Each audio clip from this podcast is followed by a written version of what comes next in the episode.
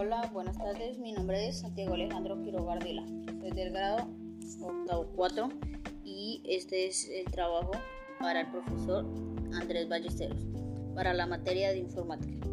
Les voy a hablar de los materiales, tiempo y proceso.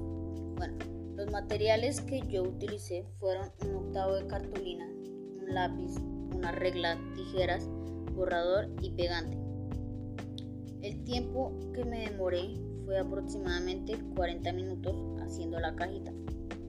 Y el proceso, lo primero que hice fue tomar la cartulina, eh, buscar las medidas y comenzar a dibujar la figura de la caja. Lo que, lo que hice después fue decorarla con un ciclograph y después lo recorté. Después de haberlo recortado, le hice los dobleces para poder pegarlo y comencé a armar la caja.